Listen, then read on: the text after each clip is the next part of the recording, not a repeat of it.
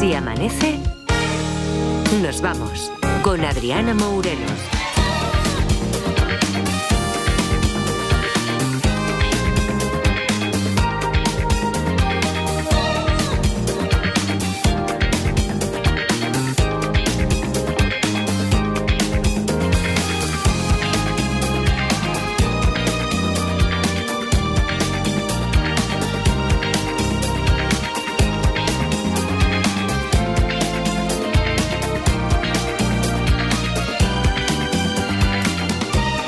Tal? ¿Cómo estáis? Muy buenas noches. Son las 4 y 5, las 3 y 5 en Canarias. Bienvenidos, bienvenidas y felices madrugadas de radio.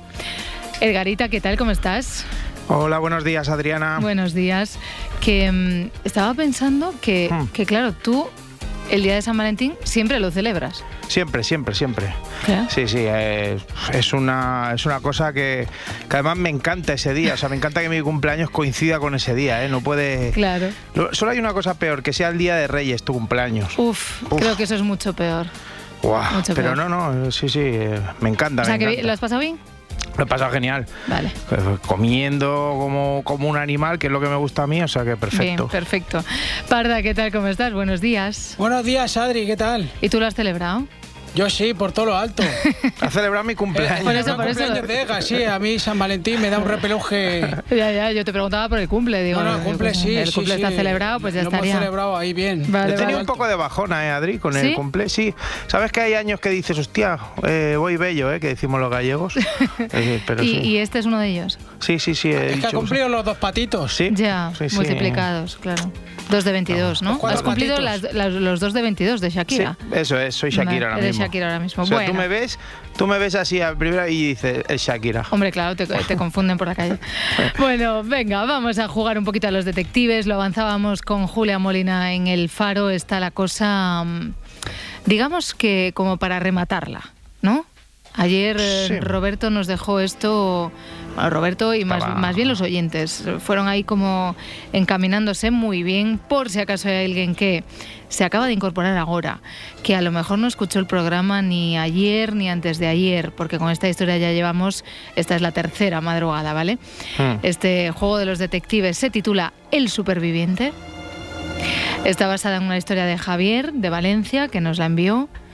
Y la historia es esta. La policía intenta reconstruir qué ha ocurrido para que un vehículo saltara la valla de seguridad de una carretera local y se cayera, se precipitara al vacío. Iban tres ocupantes. Solo sobrevive uno de ellos que cuenta que ahí lo recogieron a la salida del pueblo, que además fue milagroso porque llevaba esperando más de media hora un taxi. Nada más entrar al coche y como iba un pelín tomado y con el efecto de la calefacción, pues se quedó dormido enseguida. Entonces oyó que alguien llamó por teléfono y que empezaron a gritar y a preguntarse, ¿pero quién es? ¿Quién está ahí? ¿Quién es? Em, después, un volantazo y ya, dice, dice la historia, ya perdió el mundo de vista. Hmm. Para, para jugar a los detectives es el 900-100-800 el teléfono que, que tenéis que marcar si estáis ahí al otro lado de la radio escuchando esta historia, este caso. Os decía que, que ayer los oyentes y vosotros mismos hicisteis grandes preguntas, tan grandes que hoy en la redacción las Martas, Agullo y Centella estaban diciendo, en la primera llamada, se va a resolver en la primera llamada. También son un poquillo flipadillas ellas también, ¿Ya? ¿eh? o sea, que se vienen No arriba. eh. Por si acaso vamos a recordar, a ver qué, qué es lo que ocurrió ayer y a ver a qué conclu- conclusiones importantes llegaron ayer los detectives. En el capítulo anterior, Okay. Posible que se hubieran equivocado de recoger a la persona que querían. O sea, que al que han recogido lo han recogido por equivocación. Eh, Esta pregunta es buenísima. ¿Y, y el que les llama les da información sobre el que llevan dentro? No. ¿Por qué se desborda tanto la situación? Porque tenían pensado hacer algo con Paco. No. Es un perla el. Es- o es sea un- que. un perla, No sé si no. se entiende. ¿El autostopista es famoso o va disfrazado de alguien famoso, mejor dicho? No. Bueno, a ver, el disfraz es conocido. ¿El conductor iba ebrio? Sí que han bebido un poquito y que es carnaval. Lo que les da miedo y lo que les provoca el volantazo es el disfraz. Sí. ¿Va disfrazado del de Scream? Por ahí, por, por ahí, Ay, nos, por ahí ay. nos acercamos. Va disfrazado de lo mismo que Paco. Pero debajo de ese disfraz no está Paco. es Claro, más tiene que ser de algo único, que solo Paco podía estar disfrazado de eso. No, no, no. Que va disfrazado de Jason de Viernes 13. Estamos cerca, estamos cerca. Habéis visto, ¿no? Ha hecho el resumen Marta Agulló y y la última frase ha dejado la frase de Roberto que dice estamos cerca, estamos cerca, Estamos cerca, estamos cerca, ¿eh? estamos cerca.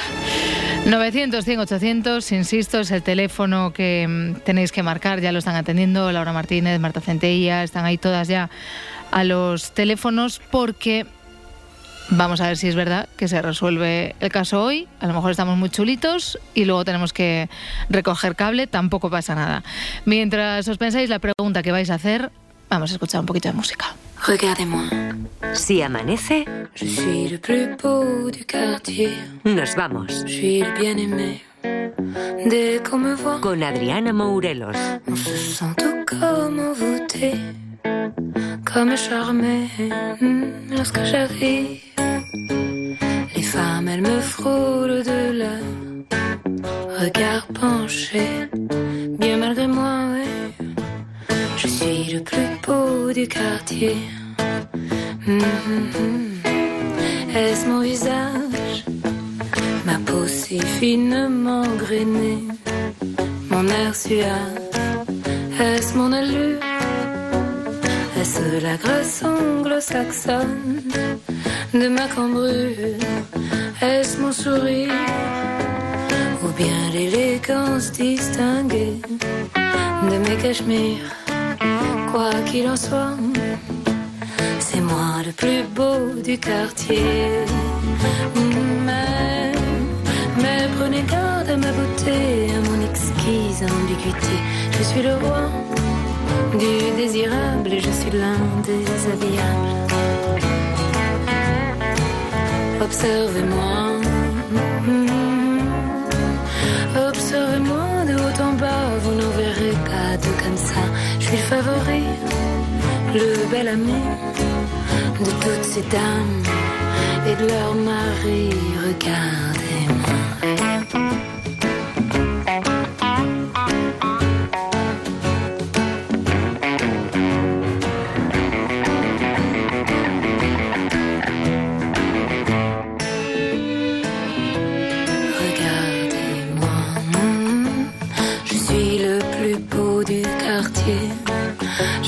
Mes belles victimes voudraient se pendre à mes lacets. Ça les abîme. Les beaux messieurs, eux, voudraient tellement me déshabiller. Ça les obstine.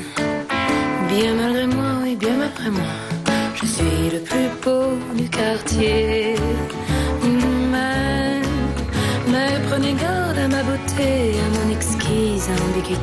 Je suis le roi du désirable, je suis l'un des habillables. Observez-moi. Hmm. Observez-moi de haut en bas, vous n'en verrez pas de comme ça. Je suis le favori, le petit chéri de toutes ces dames et leur mari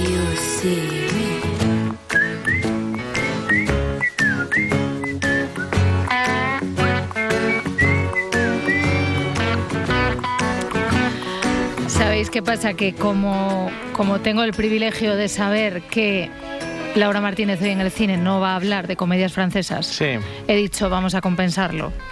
haciendo daño. Por, Sí, sí, Oye, porque esto. por favor, que es una canción preciosa. Sí, sí, es- Precioso. bueno, es, es una cosa que... Que hay que bueno, mantener un poquito eh, el sentimiento de San Valentín, que ya es 15 de febrero, pero hombre, que quede ahí un poco. Te digo una cosa, entre la de Marlon. Te iba a de decir, Edgar se le llaman los Marlon franceses. No. y, esta. No, no, no, no, No no, no, admito ¿eh? comparación, ¿eh? No, no, No, no, no, yo no. tampoco.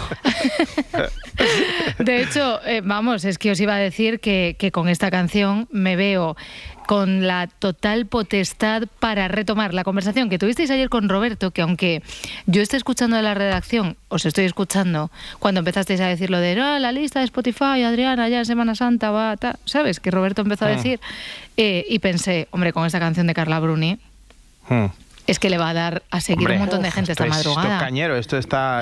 Más... Con, con esto igual perdemos, ¿eh? Que no, que no, Sí, sí, mira, eh, Yo pensaba que era Linkin Park, 4.700. pensaba que era Linkin Park. Esto... Pero que sea lentita y en francés no tiene que, mm, que significar nada malo, digo yo. No, no, ya- yo pensaba que llevamos ya una hora y media de programa. Vamos a ver. Va- vamos a ver. 4.700 personas hay ahora mismo Sí. siguiendo la lista de Si Amanece Nos Vamos. A Haz la, lo tuyo, haz lo tuyo. a la vuelta del Puente de Mayo tiene que haber 6.000. ¿Vale? Está en nuestras manos, la petición está sobre la mesa. No creo que tengáis nada mejor que hacer ahora mismo que abrir en Spotify en el móvil y darle a seguir. Y además, es que hay temazos, hay muchísimas horas de música, podéis escuchar canciones buenísimas como esta, porque hay mucho de todo, por más que vosotros Hmm. digáis. Sí, sí, sí. Entonces, pues no pasa nada. podéis- Gracias a Dios hay mucho de todo. Ay, en fin, cuatro y cuarto de la madrugada. Estamos aquí el, eh, intentando resolver esta historia, este superviviente que se quedó ahí en el coche, que nos tiene a todos preocupados, que no sabemos muy bien qué ha ocurrido. Nos hemos ido encaminando en la historia, pero seguro que Carlos, que está en ruta hacia Madrid. Hola, Carlos, ¿qué tal?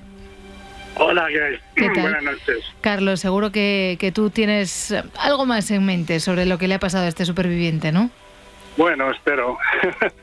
espero tener la- dar con la tecla. Oye, antes de, antes de jugar a los detectives, em, ¿a, ti- a ti te ha gustado la canción?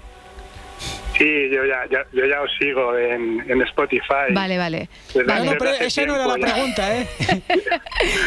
Pero ¿te, te ha gustado la canción en francés o no? Eh, bueno, bueno, sí, bueno. sí. vale, bueno, sí, lo cuento como un sí, Adriana, me ha encantado, Sí. gracias por ponerla. ¿No? Sí, hombre, gracias, Adriana. Está muy bien. esto es un teatrillo y no lo de espejo público. ¿eh? Exacto, ¿eh? lo podemos sacar enseguida. Bueno, Carlos, venga, va, que ya te dejamos lo importante que es jugar a los detectives. A ver, cuéntanos cu- cuál es la pregunta que tienes tú en mente. Pues hombre, ayer se quedó muy cerquita la cosa, ¿no? Parecía Sí. que, que había que averiguar solo el, el disfraz, ¿no? De- Mm. Del pasajero. Pues bueno, yo pienso que era un... eh, iba disfrazado de zombie. De zombie. Y entonces salir disfrazado de zombie, que cuéntame, ¿qué, ¿qué es lo que ocurriría? ¿Qué es lo que ha ocurrido en la Pues, historia? pues claro, eh, al llamar el, el compañero, que realmente también iba disfrazado de zombie, y al, y al ver que no era él el que iba en el coche, entonces ellos miraron para atrás y vieron al zombie, que pensaban en principio que era su compañero, y, y al no ser, pues se asustaron y por eso se No. pegaron el volantazo y, y demás. Mm. Vale, per- perfectamente explicado, perfectamente colocada la historia justamente donde la dejábamos ayer con esto del disfraz, pero Carlos no va de zombie. Ay, qué pena. Qué pena. Qué pena porque lo habías explicado muy bien. Sí, ¿eh? ¿no? Sí. Y, pod- y podría ser de, de payaso, de payaso diabólico o algo así. Mm, No, Tampoco, no va por ahí. No. de payaso diabólico no. De hecho, bueno, es que está muy cerca de resolverse. De hecho, nada. Te iba a dar una pista, pero de- me, me he Hombre, reculado. si, si das una pista ya. Ya, yo- por eso, por eso. no, pero no, no es, no es un zombie. No es un zombie, No es un zombie. Ni un payaso diabólico. ni un payaso diabólico. pues no, no sé, no se me ocurre otra cosilla. De hecho, payaso diabólico, Chucky es un payaso diabólico. Es un muñeco. Ah, es un muñeco. Ha mezclado Ah, muñeco diabólico. diabólico. Ah, vale, vale. Porque lo he visto hoy a Chucky. Está, eh, se pasea por la Gran Vía últimamente. Pero, pero, pero, ¿esto qué es? Y, y se pega con Pluto y con, y Exacto. con Mickey. y sí, sí, y con uno de monstruos S.A. Sí, sí. Últimamente están todos por ahí. Ah, a mí Pero- me mola que hay un gorila grandón. y el gorila está cerca de Chucky siempre. Sí, sí, sí, sí. Sí, como un King Kong o algo así. sí. Pues no era Chucky tampoco, ¿vale? Tampoco. No, no. Pues vaya. Chucky es Pedro Piqueras. Ay, parda. Carlos, ¿alguna sugerencia más o lo dejamos para el siguiente? No, no, no se me ocurre, dejamos al siguiente. Bueno, pues que tengas buena madrugada. Venga, Y que sigas disfrutando ¿eh? de la música en francés, que hemos visto que te Sí, encanta. Sí, genial, Venga. genial. Un abrazo, adiós. Venga, igualmente. Adiós. Eh, no os voy a Claro, preguntar se ha nada. despistado con Carla Bruni, ha dicho, tenía la solución, pero... Se, se ha dispersado, Se ha sí. dispersado. ¿Puedo hacer una pregunta yo? Eh, venga, no sé, Parda. Creo que voy a saludar primero a Enrique y luego te Sí. dejo hacer la pregunta a ti, Venga, ¿vale? Venga. Pues sí, si venga. no acierta hago la pregunta. Venga, prometido. En Gijón tenemos a Enrique. Hola, ¿qué tal? Buenos días o buenas Hola, noches para ti. Hola, buenas, ¿qué tal? ¿Qué tal? ¿Qué son? ¿Buenas Bien. noches o buenos días? Eh, bueno, buenas noches todavía, ¿no? Buenas noches, vale. Eh, a ver, ¿puede ser que haya disfrazado de la muerte del hombre de la guadaña? Que vaya disfrazado de la muerte el hombre de la guadaña. Vale, o sea, de la propia muerte, ni zombie, ni Sí. payaso diabólico, o sea, de lo que es la muerte, que cómo, cómo es el disfraz de muerte. El hombre de la guadaña, que va con una guadaña y disfrazado de, con una capa negra. Y cap- lleva capucha, ¿no? Es que Sí, yo me confundo un poco como un siempre con estos. Sí, una calavera, normalmente, sí. Sí, ¿Cómo que has dicho, Edgar? Nazgûl, que son, son los que van a caballo en El Señor de los Anillos. Bueno, a caballo y Ah. el- Y también, ¿sabes? Parecido a eso. los Ah. señores de... Bueno, el Nazgûl en realidad es el dragón que vuela, pero... Ah, no, no es Pero eso. bueno, si tú quieres decir eso, venga. ahí, pero bueno. Sí, seguro. Sí, Mira, sí. es que eh, iba a decir yo, como los dementores de Harry Potter, eso lo tengo un poco más... Mm, vale. O sea, va el amigo disfrazado de muerte y la reflexión que haces, Enrique, es, es entiendo, la, parecida a la que hacía Carlos, sí, ¿no? como el, sí, la que dijo el anterior, sí. O sea, que ¿cómo era? ¿Que van los dos? Eh, va disfrazado como el, como el amigo que creen que es y, y al mirar por el espejo que lo ven detrás, pues se asustan y, y se accidentan.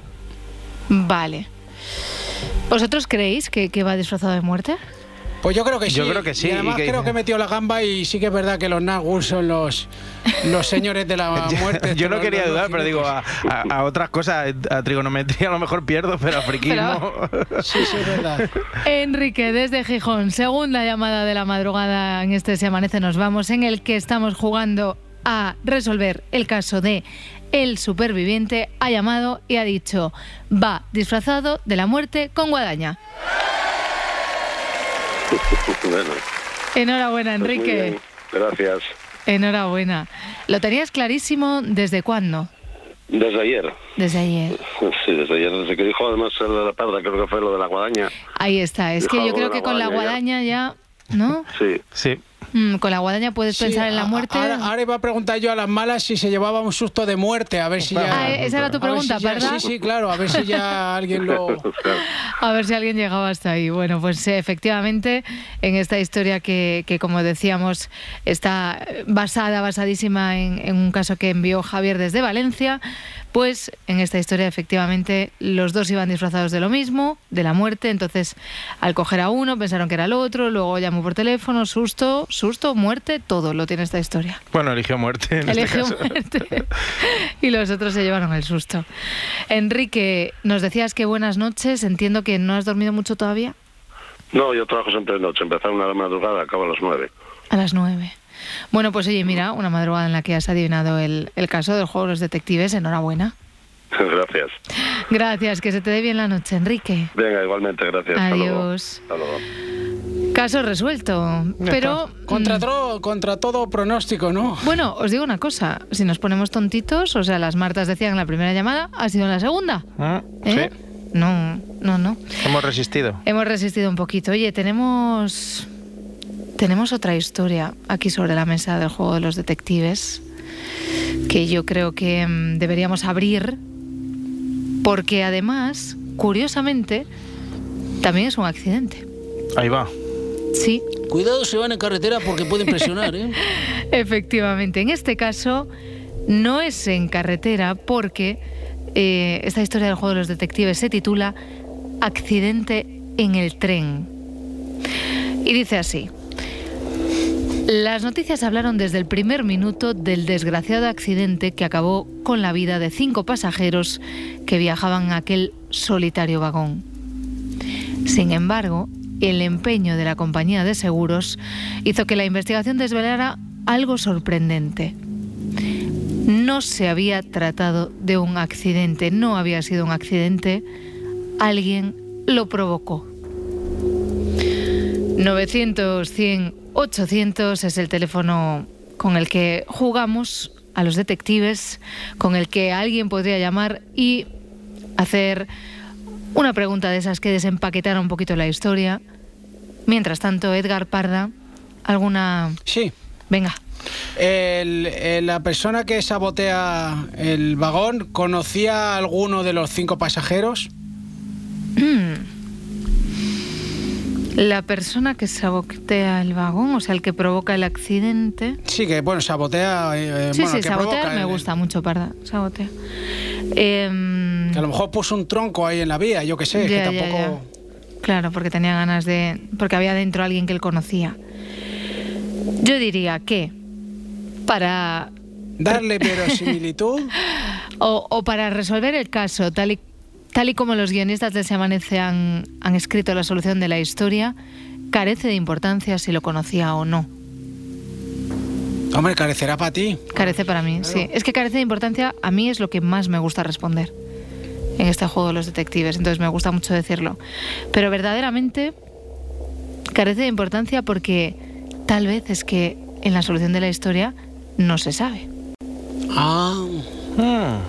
Pues ya sé, ya, ya lo tengo entonces. ¿Ya, lo- ya tienes la solución, Parda? Sí, sí. Bueno, pues no la digas, ¿vale? Porque está, no... bien- está bien que digas que te gusta decir lo de carece de importancia en el juego de los detectives, que no vayas por la calle y que te pregunten cualquier cosa. Perdone, ¿qué hora es? Carece de Carece de importancia. Oye, hoy me ha pasado una cosa, lo, lo voy a contar muy rápido, ¿vale? Sí. Estaba, mm, estaba intentando aparcar, ¿vale? En la calle. Entonces he visto una señal de esas que te avisan de que va a haber un rodaje, que eso pasa mucho. Sí. Y entonces no veía bien, llevaba las gafas y todo, ¿eh? pero no, no veía bien la fecha que ponía. Y digo, no vaya a ser que haya sido solo hoy y que para mañana pueda aparcar yo. Vale. Entonces había un chico parado al lado de la señal. Y le he dicho. Y era Almodóvar. y le he dicho, perdona, he bajado la ventanilla y le he dicho, perdona, ¿me puedes, ¿me puedes mirar la fecha que pone en la señal? Y me ha dicho el chico, no, mírala tú. Que ha sido un carece de importancia, ¿no? Pero, pero me ha ¿y dicho eso? que no a la cara. Ay, Y, me- y claro, como yo no veía, efectivamente, he tenido que parar el coche un momento, no venía nadie detrás, y entonces me he bajado y he mirado, y no, encima no pude aparcar ahí porque también rodaban hoy, ¿vale? Julina. La gente está fatal, ¿eh? Me ha dicho que no, pero además así, me ha dicho, Te no. he hecho serio. míralo tú. como ese que va por el río y le preguntan, ¿el río qué te parece? El río, el río una mierda. Pues, pues lo mismo, más o menos. Bueno, contada la anécdota, eh, Francisco Javier, desde Madrid, ¿qué tal? ¿Cómo estás? Hola, bonita. Hola, ¿qué tal? ¿Has escuchado esta...? Espera, es- espera, que quito las manos libres. Quítalo, ya, ya quítalo. bien, nos escuchas bien, ¿no? Sí. Venga, eh, ¿qué, qué te ha parecido este accidente en el tren? Hemos pasado de un accidente en coche a uno en tren, así muy rápido. No sé si te ha dado tiempo a, a pensar alguna pregunta.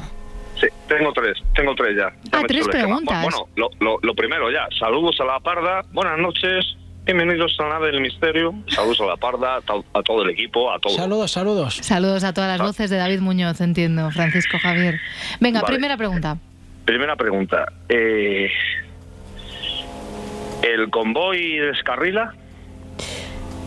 El convoy no descarrila, Vale, la anulo. anula. Cancela pedido, como dice Edgar. ¿Hay una conspiración? Conspiración. Conspiración, ¿eh? Conspiración quiere... No sé, es que conspiración a mí me suena a Miguel Bosé. Bueno, está bien. Conspiración. Está, está, está, está, está bien, está bien, está bien, está muy bien el sí, conspiración. Conspiración, quieres decir, bueno, es verdad que sabemos, o sea, si co- por conspiración entendemos que hay alguien que provoca el accidente, sí, Vale. Porque eso lo dice el propio enunciado, o sea, que sí hay un, alguien que, que ha querido que eso ocurra, Vale, vale. que ha conspirado ahora- para eso ocurra, podemos decir. Vale, entonces, hay un vagón, un quiero decir, en el convoy, que son como unos seis vagones en los trenes y tal, hay un vagón suelto a propósito. A ver, que me he quedado loca con esto, o sea, en los trenes hay seis vagones, normal- seis convoys normalmente. Sí, normalmente, por ejemplo, en el metro, tú, tú vas y son seis, son seis vagones. Ah, nunca lo había Sí. contado. Sí, se llama convoy. Sí, sí. Al, al tren. Eh, eh, quiero decir, ah, hay algún, algún, uno engancha con cadena, cadena, cabeza, cabecera, trasera, cabecera. tra- ¿Hay algún vagón suelto a posta? Vale. A ver, vamos a volver a leer el enunciado, ¿vale? Por si hay alguien que, mm, que no ha escuchado la historia y no sabe de lo que estamos hablando, ¿vale? Ajá. Las noticias hablaron desde el primer minuto del desgraciado accidente que acabó con la vida de los cinco pasajeros que viajaban en aquel solitario vagón. Sin embargo, el empeño de la compañía de seguros hizo que la investigación desvelara algo sorprendente. No se había tratado de un accidente porque alguien lo provocó. El vagón iba suelto, el convoy iba suelto. No, no, No. no, Francisco Javier, no iba suelto. ¿Me, me permites una ultimísima pregunta? Venga, ultimísima y nos vamos. Última pregunta. ¿Iba por encima del límite de velocidad? No. No. Vale, pues nada, ya se me han agotado. Pero muy bien, muy bien encarrilada la historia. Francisco Javier, muchísimas gracias por haber llamado. Vale, bonita. Venga, un abrazo, adiós. Adiós, adiós, adiós. A ver, Parda, Edgar, vamos a saludar a Ariel, que está en Vigo. Hola, Ariel. Buenas noches, Buenas qué placer, noches. qué placer en saludarte Adriana y al equipo, por supuesto. claro, Igualmente, Ariel, ¿qué tal? ¿Cómo estáis? Muy bien, ¿qué tal, Parda? Muy bien, muy bien, por suerte, todo bien, aquí estoy. Va todo Ahí bien, estoy. bien. Bueno, sí, sí, Marcela eh, se está recuperando de una operación que ha tenido y está estupenda, así que... Vale. eh, Esa, estamos- esa, esa era mi pregunta, Ariel, pero no te la quería hacer así muy Sí, directa. sí, sí. Por eso yo te contesto eh, directamente, porque estamos bien Vale. todos y ella se está recuperando estupendamente. Y bueno, los escucha en diferido, porque la verdad es que de noche le está pegando al ojo duro y parejo. Bien, pues que descanse y le das un abrazo muy fuerte de nuestra parte señora. cuando llegues a casa, ¿vale? Serán dados y apreciados. Venga, pues vamos con ¿Eh? la primera pregunta, Ariel. Sí, la primera pregunta, ¿se trata de un tren convencional o es alguna atracción o un otro tipo de, de, de- Ah. de transporte? Vale, vale, vale. Eh, tren tradicional. Sí, es un tren porque tradicional. hablas de, de un de un vagón solitario, no sé si porque habiendo cinco personas considerarlo solitario. Podría ser, podría ser. Desde luego sí que estamos hablando de un accidente en un tren, que luego se sabe que no es un accidente porque lo dice el propio enunciado, no, no estoy desvela- desvelando nada, Mm, pero efectivamente es un tren regular, vamos a decir. Es un tren regular. Sí, ni bueno ni O sea que- malo, regular. No, regular, sí, sí. sí. Regulinche. De- de- sí, regulinche, sí. De, mm, vale. El, el accidente ocurre, mejor dicho, ¿ocurre un accidente o es algo que pasa solamente en ese vagón? Ah, vale. O sea, si es algo que. O sea, sabemos que no, Claro. no es un accidente, eso lo sabemos ya, que es algo provocado, ¿no? Pero tu pregunta, Claro. Ariel, es: ¿si ocurre en todo el tren? ¿O solamente en ese vagón? Pues ya sabes que me tienes que preguntar una de las dos cosas. Bueno, ¿ocurre solamente en ese vagón? Mm. Sí, Sí. sí. Vale. Vale. Y, y la última pregunta. Venga. Eh, la causa de la muerte de estas personas eh, puede tratarse de una intoxicación, asfixia o gas o algo que han inhalado, por ejemplo. Mm, Vale. Intoxicación, claro, sí, al- algo que, efectivamente, algo Sí, que porque si el tren no, no descarrila, eh, se me ocurre, no sé, algún gas que los haya, digamos, que hayan inhalado y Vale. Pues... porque porque si hubiera una explosión sería mucho habría afectado al resto del convoy digamos. Vale. O sea que intoxicación... sí intoxicación o un- vía por vía respiratoria o un Claro. gas vale. No, no es una intoxicación, Ariel, no. Bueno bueno bueno bueno ya tenemos bastante Pero muy bien, eso. sí, sí, sí, muy bien, muy bien, Sí. Ariel, perfecto. Sí, sí, sí, por lo Sí. menos la dejamos así un poquito encaminada. No se la dejamos sí. así con el lazo preparado, como nos la dejó Roberto ayer y los Bueno, oyentes, lo- pero... claro lo de ayer ya estaba Ya estaba empaquetado. en línea, en línea de goles que exacto, pero bueno, nos queda, queda muy bonita. Bueno, esta, pero siempre hay algún abreu por ahí, ¿eh? Exacto, siempre hay. Sí, sí, es verdad, es verdad, es verdad. Pero con la parda, con la parda y el, el Garitas eh, aportando esas preguntas Hombre. claves son. Estamos aquí dejado- perfectamente. La han dejado picando, la han dejado picando en la línea de, de Messi. Ariel, Diana, Como gracias. siempre es un gusto escucharte y, y Igualmente. cariño para todos. Venga, ¿eh? pues dale ese abrazo fuerte a Marcela, ¿vale? serán dados y apreciados. Sí, sí, Venga. cómo no. Adiós, Chao, Ariel. chao. Adiós. Bueno, Parda, Edgarita, vamos a tomar aire que tenemos que saludar a nuestro fiscal que ya está, que ya está Ay, despierto. qué bien.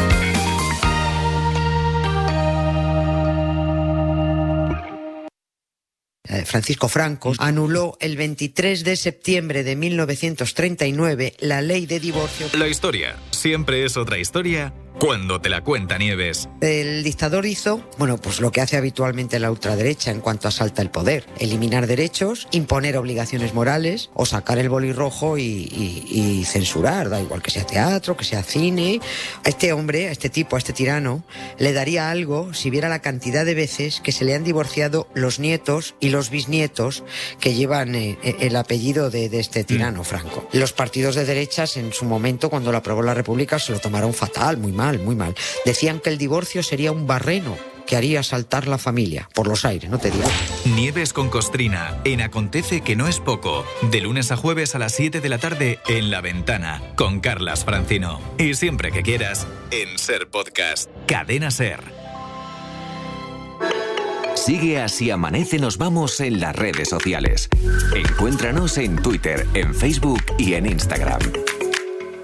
Dicen que la risa es el mejor afrodisíaco. Por eso en la madrugada del viernes al sábado nos pasamos toda la noche haciendo el humor. Dentro música. A la una y media, Cuelga esta llamada. Juan Carlos Ortega en las noches de Ortega. A las dos, Necesito saber algo. ¿Qué quieres saber? Nadie sabe nada, con Andreu Buenafuente y Berto Romero. A las 3, Ignatius Farray y Miguel Maldonado. ¿Cuántos folios traes hoy? Cinco. Me cago en la mano. En segunda acepción. A las 4. Hola, Grupo Prisa. Hora veintipico con Héctor de Miguel. Y a las cuatro y media. Raúl Pérez en. Hazme caso, pruébala, te va a gustar. ¿Tienes algo para vomitar? A las bravas. En la madrugada del viernes al sábado, disfruta de una gran noche en la cadena Ser. La radio con mejor humor. Si amanece, nos vamos. Cadena Ser. 100 años de radio.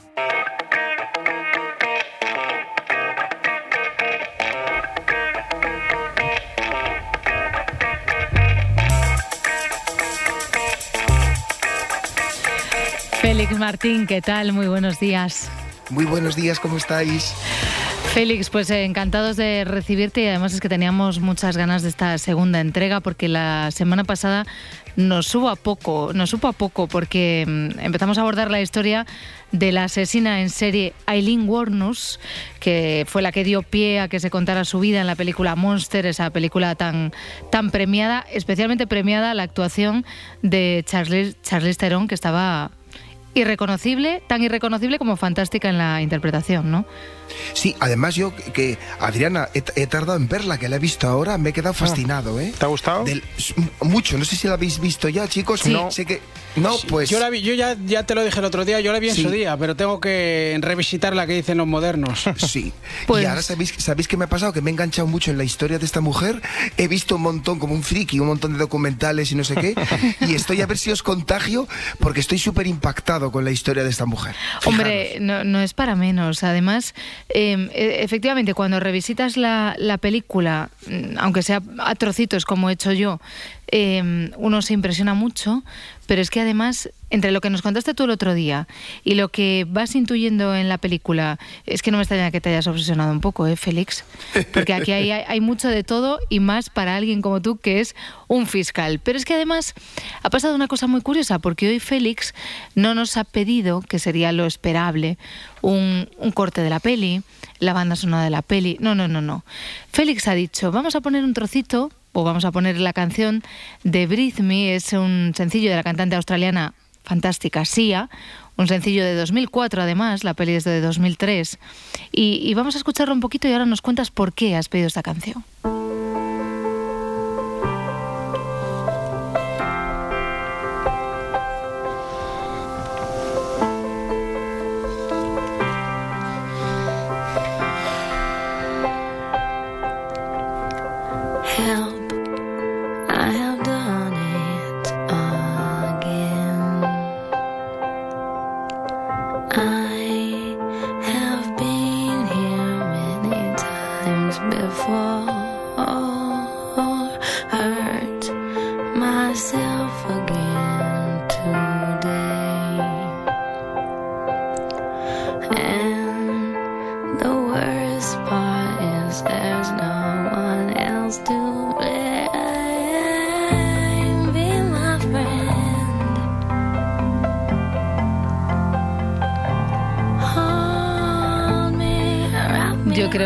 Con esta, con esta frase que acaba de soltar Sia, Félix, y con el comienzo de la canción, que la primera palabra de la canción es help, em, cuéntanos por qué la has elegido. Me vais a permitir eh, primero, chicos, que se lo dediquemos a Roberto, ¿vale? Porque como es un gran melómano y no le tenemos ahí con nosotros, pues mira, va dedicado por ahí. Esperemos que esté dormido ahora que haya podido dormir. pero para él va... Ese ya es otro tema, ¿eh? Igual está por ahí de jarana. De juerga. Claro. A lo mejor está de juerga. Pues veréis, eh, eh, me he obsesionado también, vais a pensar que soy un obsesivo y lo soy, que le he escuchado 25 veces la canción últimamente. este tema se ha utilizado en muchas películas, series, por ejemplo, en A dos metros bajo tierra, una serie creo que de la que habéis hablado alguna vez y que es muy chula. Y esta canción es una expresión íntima y desgarrada de la necesidad de apoyo que todos tenemos, de la vulnerabilidad emocional que podemos tener todos en alguna ocasión. La letra como muy bien nos has dicho, Adriana, refleja un grito de ayuda de alguien que se encuentra en un estado de desesperación y fragilidad emocional. Repite todo el tiempo help, I have done it again. Sugiere un ciclo de autodestrucción o errores que la persona siente que no puede romper por sí mismo. Mm. Se utilizan frases como sé mi amigo, abrázame, estoy perdido otra vez, me podría romper, dame aliento, que es que me parece que va como anillo al dedo a la historia de esta, de esta mujer. No sé qué os parece. Seguro, mm, seguro que la canción le va perfectamente, sería buenísima banda sonora de, de esta historia y de esta película. Es verdad que mm, hablábamos la semana pasada, Félix, contigo de Aileen, y lo primero que decíamos, lo primero que nos llamaba la atención es que en este caso la asesina en serie es una mujer y no un hombre. Efectivamente, ya comentábamos la semana pasada, Adriana, que eh, obviamente las cárceles, en el caso de los delitos de homicidio, están mucho más llenas de hombres que de mujeres, que normalmente cuando nos encontramos ante una mujer homicida es en su círculo íntimo, es decir, hijos, familiares, y lo que nos encontramos aquí que hace desde el punto de vista criminológico tan interesante la historia es que nos encontramos ante una asesina mujer y que las víctimas no son personas de su círculo familiar, sino son personas extrañas a ella, ¿no? Adultos también. Esto es muy, muy poco habitual. Vale. Y recordábamos también, Félix, que como aprendimos la temporada pasada, eh, la importancia para bien y para mal de la infancia. Efectivamente. Eh, además, ya, ya dijimos la semana pasada y comentábamos, si os acordáis, que podemos encontrar grandes paralelismos, ¿no? Muchas veces entre estos asesinos en serie. En este caso, si te parece, Adriana, repasamos un poco. El padre era un presunto pedrasta, psicópata, buscado por la policía, incluso siendo condenado varias veces por abusos sexuales a menores, que se acabó suicidando en prisión. La madre cede en adopción a Aileen a los abuelos maternos que adoptan a ella y a su hermano cuando Aileen tiene cuatro años y que le ocultan que son, o sea, que se presentan como sus padres, ocultándole que en realidad son sus abuelos, que el abuelo empieza a abusar sexualmente de Aileen cuando ésta es pequeña y que el resultado es una, una, una, vivencia familiar donde las peleas y las palizas eran constantes, donde el cariño era nulo. En ocasiones recuerdo que contábamos que la abuela quemó a la, la piel de Aileen con líquido inflamable. De esta manera acabamos concluyendo, el resultado es lógico. Adriana, mm. Aileen se convierte en una adolescente rebelde y explosiva que encima era conocida con un apelativo, pues imaginaros, ¿no? La cerda de los cigarrillos. Todo esto termina en este resumen que estamos haciendo de sus primeros años de adolescente, que a los 15 años, como guinda del pastel, Aileen se queda embarazada de un amigo de su abuelo. Ahí, ahí nos quedamos la semana pasada y claro, no sabemos si llegó a tener a ese niño? Pues le obligaron a tenerlo, la, legislación de, donde era Aileen, y la ingresaron en un, en un establecimiento de maternidad en Detroit, en, donde eh, finalmente dio al niño en adopción en 1971. El resultado de esta experiencia, de esta maternidad eh, con una inmadurez emocional evidente, es que después de dar al, hijo en adopción, no vuelve a la casa de sus abuelos, Aileen, sino que prefiere vivir en un auto abandonado en el bosque. Sacaba dinero a través de la prostitución. Eh, la encuentran las autoridades del Estado y la internan en una casa para madres solteras y como era menor ahí se queda obligatoriamente hasta que, y ahí sí que intenta ir a la escuela hasta que alcanza la mayoría de edad que se marcha, ¿no? Observamos en, este, en esta etapa una conducta antisocial. Aileen empieza a tomar drogas, hay una sexualización de todas las esferas de su conducta y eh, desarrolla una conducta de hostilidad que es lo que te diría un psicólogo claramente, ¿no? Es una reacción de hostilidad de una persona adolescente ante una sociedad que le ha sido hostil a ella. Claro, Di- digamos que es, por, por duro que parezca, es emplear la lógica. Efectivamente. Es muy difícil, ¿no? Creo que a esto volveremos, a Adriana, repetidas veces en esta historia. Es muy difícil no salir agresiva en un, en- un entorno que desde el minuto cero de tu vida ha sido enteramente cruel y agresivo contigo. Ya. Bueno, y entonces Aileen alcanza la mayoría de edad y claro, ahí las cosas cambian, entiendo. Claro, ya no hay nadie ni nada que le pueda obligar a permanecer en algún sitio. Ella se marcha del lugar donde estaba siendo tutelada y no tiene apoyo ni cobertura de nadie. Esto es muy importante, porque nosotros decimos como en España, por ejemplo, cuando una persona sale de prisión, chicos, tiene una- unas instituciones que intentan dar una cobertura inicialmente a esa persona que sale de prisión. Pues en este caso, estamos hablando también de los años 60, no tiene apoyo ni cobertura a nadie, sale con las manos vacías. Entonces Aileen inicia una, una existencia de vagabunda. Viajaba a dedo, dormía donde podía, obtenía dinero prostituyéndose, incluso imaginaros la necesidad de huir de sí misma, que no se presentaba como su nombre, sino que se cambia el nombre con un alias, Sandra Crest. Claro. Y entonces, eh, es cierto que es justo ahí, recién superada la mayoría de edad, cuando, cuando empieza con todo esto que nos estás contando, claro, co- con problemas con la justicia. Efectivamente, es aquí cuando ya tenemos ya primeras señales de alarma, donde nos encontramos que los expertos dicen cuando la, conducta antisocial ya tiene una trascendencia externa. Pues eh, fijaros, ahora vamos a ver una señal de alarma clara de unas conductas antinormativas. En mayo de 1974 es eh, detenida por primera vez por conducir eh, bajo los efectos del alcohol, por desórdenes públicos y disparar al aire desde el vehículo en movimiento con una pistola calibre 22. Y quedaros con este dato, pistola calibre 22, Vale. que tendrá bastante importancia en el futuro, ¿vale? Vale. Dos años después, o un poquito de dos años después, en julio de 1976, vamos a ver cómo ahora la agresividad va creciendo, vuelve a ser detenida por agredir con una bola de billar a un chico en un bar. En este, en este tiempo, fijaros, acontece un hecho que puede ser decisivo. Su hermano, que era el, la- el único apoyo emocional que tenía, muy tóxico, porque incluso mantenían relaciones sexuales ellos dos, pues en esa sexualización de la vida, pero era su apoyo emocional. Pues falleció de cáncer, lo cual fue eh, muy fuerte, ¿no? Un trauma muy grande para ella, pero al mismo tiempo, estas cosas que son muy propias de los Estados Unidos, ella era beneficiaria de un seguro de vida. Y con el dinero que obtiene Aileen del seguro de vida, se va a Florida. Florida como sinónimo de una vida nueva. Claro, eso, eso te iba a decir, Félix. Entiendo que el, el irse a otro lugar con ese dinero que antes no tenía fue como para intentar construir algo. Sí, Ah, y aquí esto lo, lo- lo refleja muy bien la película, a los que la hayáis visto si lo recordáis, los biógrafos de Aileen consideran que ella trata de ser alguien aceptada por la sociedad. ¿En qué se traduce todo esto?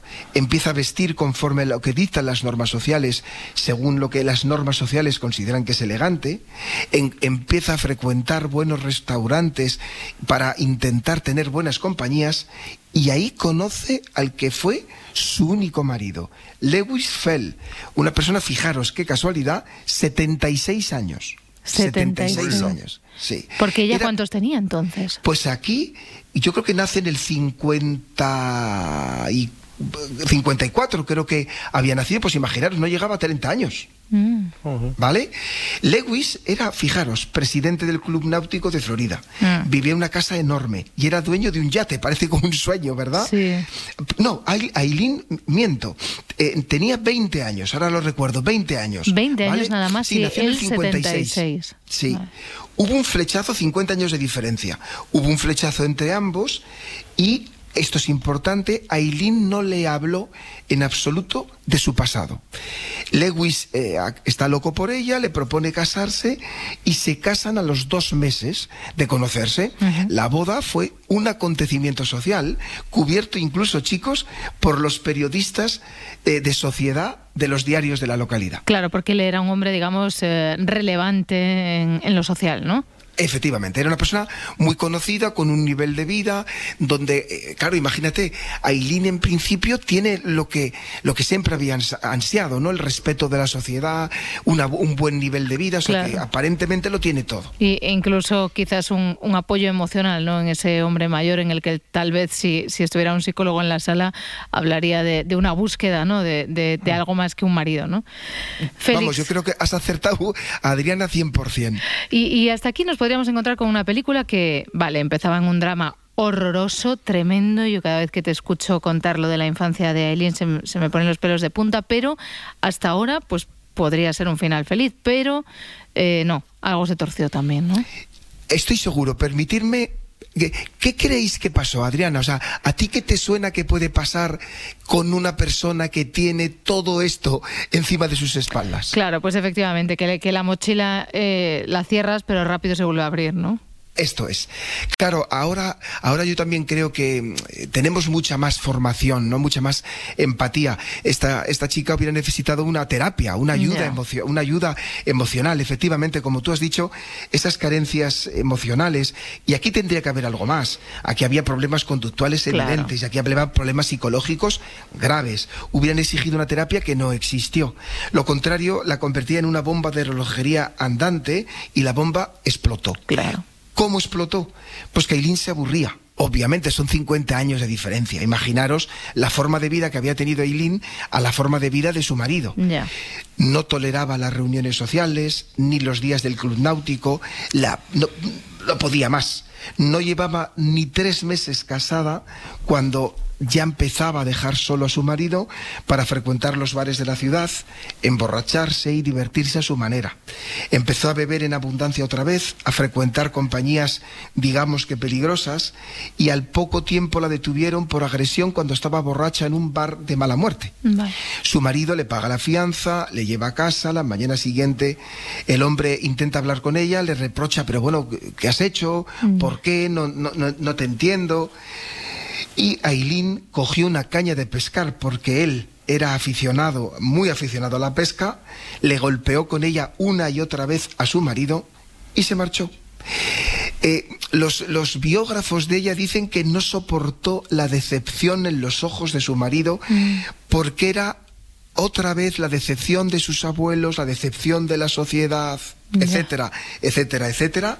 Y aquí tenemos un punto de inflexión fundamental, en mi opinión, ¿no? Aileen ha intentado ser la mujer que los demás esperan, no ha podido aguantar y que ha hecho volver a refugiarse en la violencia. Claro, volver, volver casi al, al comienzo. ¿Y entonces ¿qué, qué pasó con el matrimonio? Porque dices que ya se fue. Pues en seis meses, menos de, de seis meses después, Adriana, de la boda, su marido incluso pidió la anulación del matrimonio y pidió una orden de alejamiento. Acabó con una orden de alejamiento. Vale, Félix, pues entiendo que ahora vamos a volver a, a la bajada a los infiernos otra vez de Aileen, ¿no?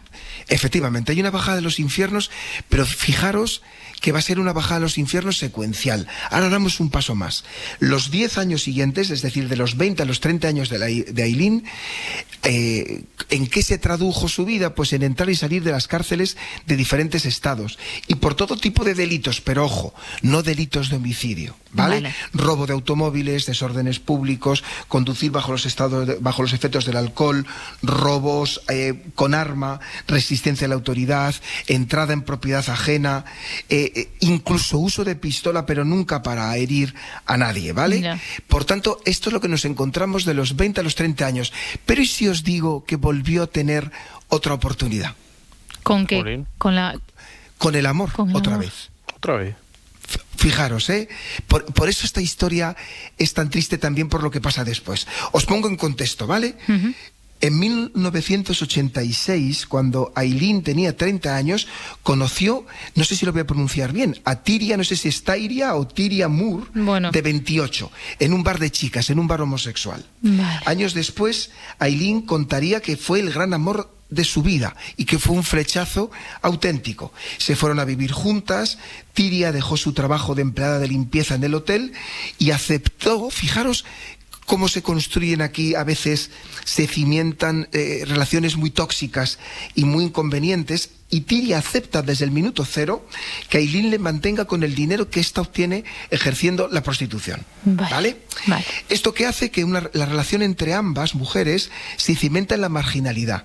Tiria acompañaba a Aileen cuando circulaba por la calle o iba a, a los bares para conseguir clientes.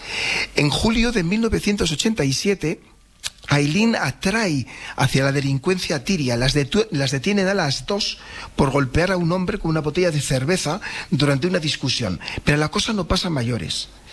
Aileen presentó en la comisaría una licencia de conducir falsa a nombre de otra persona y consiguió con esto, fijaros, que no le detectaran antecedentes y que eh, eh, eh, Tiria nunca figurara como que hubiera sido detenida por la policía. Y ah. las liberaron enseguida, a ambas. a las dos. Vale, que por cierto, en la película de Monster, si alguien la tiene en la mente, Tiria es Cristina Ricci.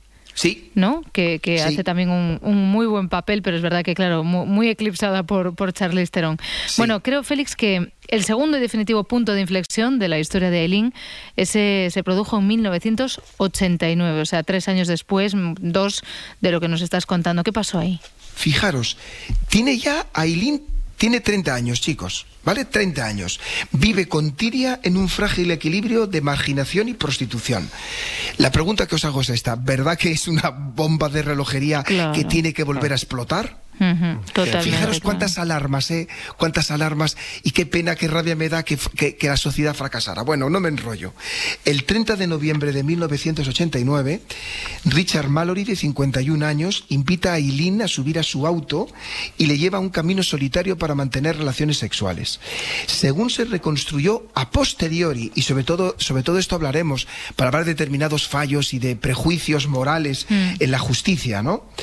Eh, ese es el acuerdo entre eh, Aileen y Richard, pero el hombre se pone violento.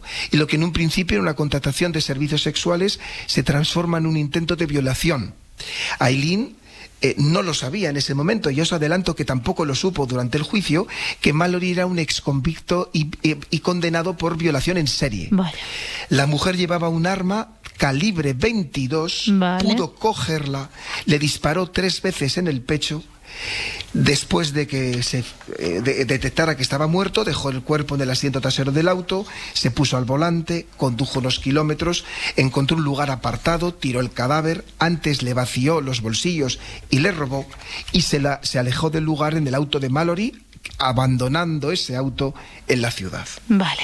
Por lo que, por las pinceladas que vas dando, Félix, eh, tenemos la sensación que consideras que hay cosas de los juicios que se le hicieron a Eileen que no te convencen, que como fiscal no te gustaron eh, ya sé que los juicios, totalmente, eh, ya sé que han pasado años, ¿no? Pero sí, me parece que hubo cosas y un montón de prejuicios y hubo muchas cosas que no se hicieron.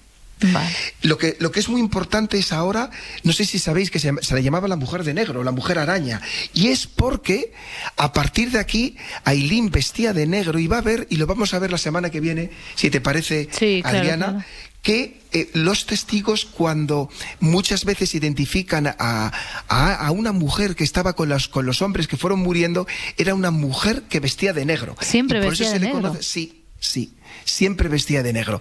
Lo, que, lo cual también tiene no, una lectura psicológica. Total.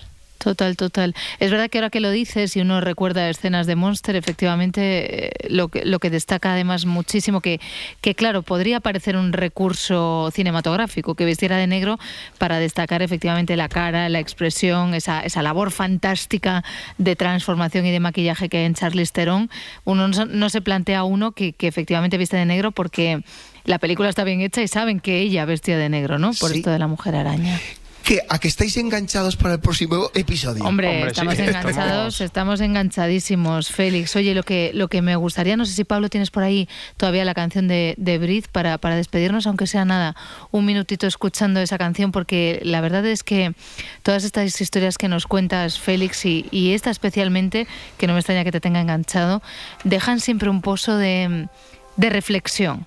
Sí. ¿No? sí. Eh, Porque podríamos hablar de un pozo de, de tristeza, de preocupación, de, de drama con lo que nos has contado, pero es verdad que tu manera de contarlo no- nos da lugar a reflexionar, ¿no? A pensar que, ¿qué ha pasado? Que, que- Que no puede ser, ¿verdad? No puede Sí. ser. Esto no, estas cosas no pueden pasar. Totalmente de acuerdo. Por cierto, Adriana, he ido al cine a ver Pobres Criaturas. Me he acordado de ti, de Emma Stone. Sí. Y, oh, bueno, y, y, y Egarita y La Parda. Me ha chiflado. ¿Sí? Chiflado. Vale, Sí. Laura Martínez, que ya sabes que es nuestra súper experta en cine, levanta los deditos hacia Sí, arriba. a- Ella a- también. A Laura le gustó, a Bollero creo que no. A Bollero Pues- no mucho. A ti sí, ¿no, Félix? Me ha chiflado. Tenéis que verla si no la habéis visto, chicos. Y a los oyentes, que me ha encantado. Vale, oye, pues con esta recomendación nos vamos a quedar porque Soy además te digo Félix una cosa, yo también, y además es que si ya me la recomiendan Laura Martínez y Félix Martín, pues cómo no la voy a ver, pues claro que la vamos a ver. Félix, un abrazo muy fuerte, muchísimas gracias. A vosotros, como siempre, cuidaros mucho. Un abrazo. Que pases buen día.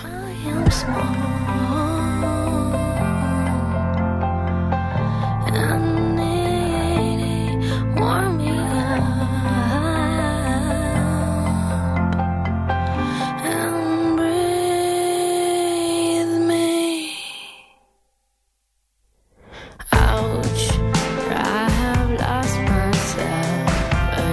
Si amanece, nos vamos. Cadena Ser.